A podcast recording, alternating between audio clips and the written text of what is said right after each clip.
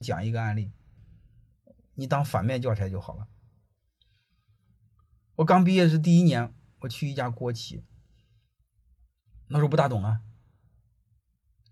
晚上打扑克的时候，员工永恒不变的话题就是骂老板、骂单位啊。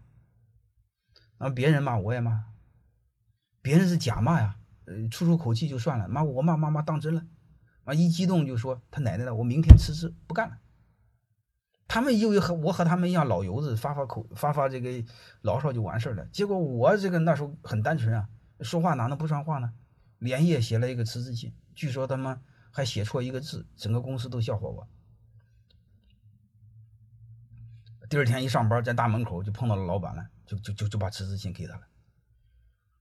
然后我一前天晚上打扑克那帮伙计一一看他妈当真了，我逗你玩的，千万别给当真，抓紧要回来。他妈这玩意儿他妈递过去了，哪能要回去呢？给当真了。能听明白这意思了吗？所以你会发现你们也一样啊。你们发牢骚的时候，你别给当真啊，你让谁当真？把你的竞争对手当真，戳叽戳叽，他跑了，他跑了，机会不就给你了吗？